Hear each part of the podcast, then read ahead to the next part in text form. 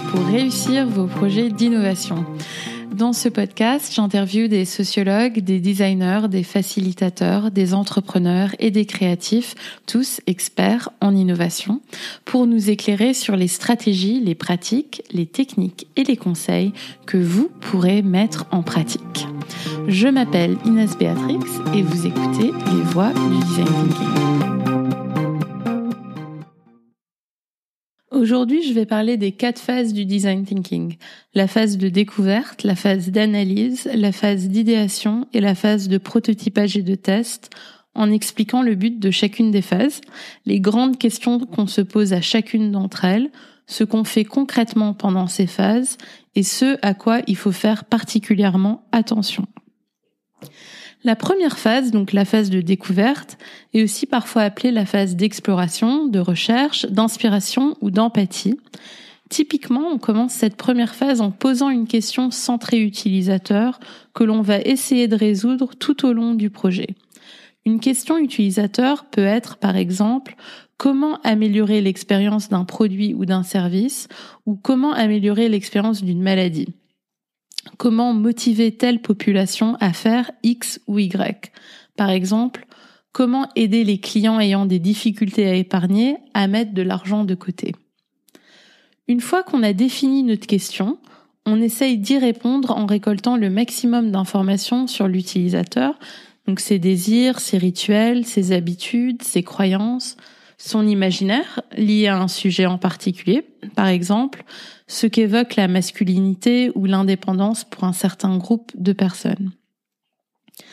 Très important aussi à identifier pendant cette première phase de découverte sont les sources de tension dans la vie de l'utilisateur. Quelles sont ses contraintes? Quels sont ses besoins conscients et inconscients? Et puis surtout, quelles sont ses motivations, ses besoins et ses désirs? Et comment est-ce que le temps et les contextes dans lesquels il se trouve influent sur ses motivations et ses besoins? Donc c'est important de regarder l'évolution à travers le temps et les contextes des besoins et des motivations, parce que, comme vous le savez, nous ne sommes pas des personnes statiques. Comme nous, un utilisateur se comporte très différemment et a des besoins très différents en fonction du moment de la journée, matin ou soir, de la semaine ou de son moment de vie. Célibataire, en couple, en vacances, en plein déménagement, au chômage, au boulot, sans enfants, avec enfants, etc. C'est en faisant ces distinctions qu'on va réussir à comprendre les différents besoins des utilisateurs et comment notre innovation va pouvoir s'inscrire dans leur vie. C'est aussi dans cette première phase qu'on va s'intéresser de très près à l'écosystème de notre utilisateur, c'est-à-dire les gens et les groupes avec lesquels il interagit et qu'il influence. Ça peut être sa famille, sa communauté, ses collègues, son N plus 1 et différentes personnes avec qui il ou elle travaille professionnellement. Ça dépendra entièrement de l'utilisateur et du projet. On prêtera aussi attention aux facteurs socio-économiques, culturels, écologiques qui façonnent les comportements des utilisateurs, comme par exemple leur décision d'acheter ou de ne pas acheter tel produit, service ou expérience. Pour réussir cette première phase, on conduira plusieurs interviews avec des utilisateurs et les personnes identifiées dans leur écosystème, chez eux ou sur leur lieu de travail pour leur poser des questions, les observer et récolter toutes sortes d'indices sur eux on conduira aussi parfois des interviews et des observations avec des utilisateurs extrêmes, c'est-à-dire des personnes qui ont un usage extrême de notre produit ou qui ont un mode de vie qui teste les limites de notre produit. Par exemple, un utilisateur extrême pour une entreprise qui cherche à créer disons une nouvelle ligne de maquillage pourrait aussi bien être une blogueuse de maquillage qui passe toute sa journée à se maquiller et à se démaquiller qu'une cuisinière qui passe sa journée dans des températures variant du très chaud au très froid. Un autre exemple d'utilisateur extrême pourrait être une personne âgée qui a perdu en dextérité pour une entreprise cherchant à créer de nouveaux produits électroménagers ou qui souhaite lancer une application mobile. C'est souvent en observant ces utilisateurs extrêmes qu'on va voir s'il y a des usages alternatifs ou des problèmes uniques que ces usagers confrontent qui peuvent se révéler très inspirants dans cette première phase. La deuxième phase est la phase d'analyse, parfois appelée la phase de définition, où l'on croise toutes les données qu'on a récoltées dans la première phase et on analyse et on hiérarchise l'information pour faire ressortir les tendances clés, les informations qui nous ont marquées, les personas ou profils motivationnels des utilisateurs, les parcours utilisateurs et les pain points, ou en français les moments de frustration et de difficulté pour l'utilisateur. C'est typiquement pendant cette phase que l'on va redéfinir de manière plus précise notre question utilisateur en fonction de ce qu'on aura découvert. Et c'est également pendant cette phase d'analyse qu'on jugera s'il est nécessaire de refaire des interviews et des observations utilisant d'autres critères de recrutement que ceux utilisés pendant la première phase ou si on a suffisamment d'informations sur nos utilisateurs pour passer à la troisième phase d'idéation. La phase d'idéation commence avec la préparation et la réalisation d'ateliers où l'on va scénariser les expériences idéales que nos utilisateurs aimeraient vivre. Ces ateliers d'expérience idéale sont typiquement conduits par l'équipe projet. À ce stade, il est important de ne pas préciser à quoi ressemblera le nouveau produit ou service ou espace, mais rester à un niveau très grossier de l'expérience idéale pour l'utilisateur.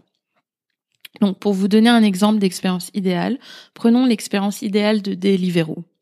L'utilisateur est chez lui, il ou elle a faim et n'a pas envie de cuisiner. On lui apporte rapidement la nourriture qu'il veut jusqu'à chez lui. Là, comme vous pouvez le voir, je ne parle pas de la solution, c'est-à-dire du fait que la personne va commander sa nourriture via une application, ou du choix de restaurant que propose l'application Deliveroo. Je reste concentré sur l'expérience idéale à un niveau macro. Donc c'est avec ce type de scénario d'expérience idéale que je vais aller voir mon focus group, qui lui va être composé d'utilisateurs, là cette fois-ci vraiment représentatifs de ma cible, et voir avec eux quels sont les aspects de ces expériences idéales qui sont intéressantes pour eux. Qu'est-ce qu'ils n'aiment pas? Quelles sont leurs craintes liées à ces expériences? Une fois le focus group terminé, et en fonction du feedback récolté, il va falloir retravailler parfois entièrement ces expériences idéales pour qu'elles reflètent plus précisément ce que les utilisateurs veulent. Maintenant qu'on a retravaillé les expériences idéales et que celles-ci ont été approuvées par les utilisateurs, donc validées en gros, on arrive au tournant décisif, go ou no go. Qu'est-ce qu'on va prototyper et tester? Est-ce qu'on va se mettre à prototyper et tester toutes les expériences idéales? Est-ce qu'on en choisit une? Est-ce que ça a du sens pour l'entreprise? Quel va être le business model qu'on va utiliser? Est-ce qu'il va falloir utiliser un nouveau business model? C'est aussi souvent le moment où il va falloir convaincre sa direction ou son équipe de l'utilité de commencer à développer ce produit. Donc le storytelling va jouer un rôle super important. Si on a fait une bonne phase de recherche utilisateur, on va pouvoir utiliser toutes les informations qu'on a récoltées pour démontrer de manière très convaincante en faisant recours aux témoignages utilisateurs, comment cette expérience va améliorer la vie de ses utilisateurs et répondre à, leurs aspirations. Donc, une fois que nous sommes confiants en l'expérience idéale que veulent nos utilisateurs cibles, on peut attaquer la dernière phase qui est la phase de prototypage et de test. Il arrive souvent qu'on va avoir trois innovations qu'on va vouloir lancer sur le marché à partir d'une expérience idéale, avec une innovation qu'on va pouvoir lancer dans le court terme, une autre qu'on va pouvoir lancer à moyen terme et une autre qu'on va pouvoir lancer à long terme. Typiquement, c'est à ce moment qu'on change une partie de l'équipe pour privilégier les profils plus business, marketing, ingénieur, développeur web, mais ça dépend du projet.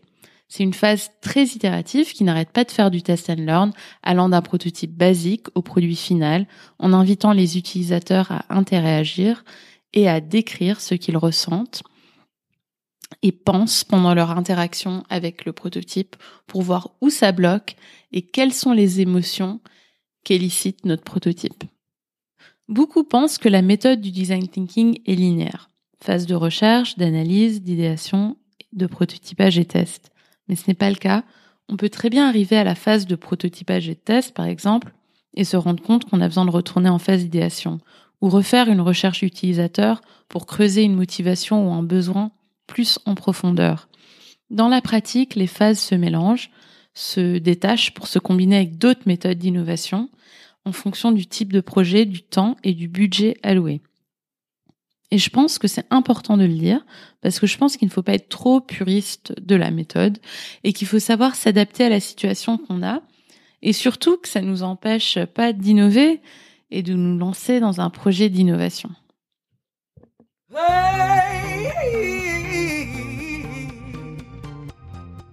Merci beaucoup d'avoir écouté les voix du design thinking. Vous pouvez me suivre sur Instagram à les voix VOIX du design thinking, sur Twitter, là c'est plus court, c'est les voix du DT. Si vous voulez en savoir encore plus sur le design thinking, rendez-vous sur mon blog où vous pourrez vous abonner à ma newsletter pour recevoir une à deux fois par mois des articles de grande qualité sur la pratique des méthodes d'innovation et du contenu exclusif que je ne partage que par mail. Ayez confiance en votre créativité, continuez à être curieux et à vouloir en apprendre plus parce que le monde a besoin de gens qui ont vos talents uniques pour innover. Merci beaucoup pour votre écoute et à très bientôt.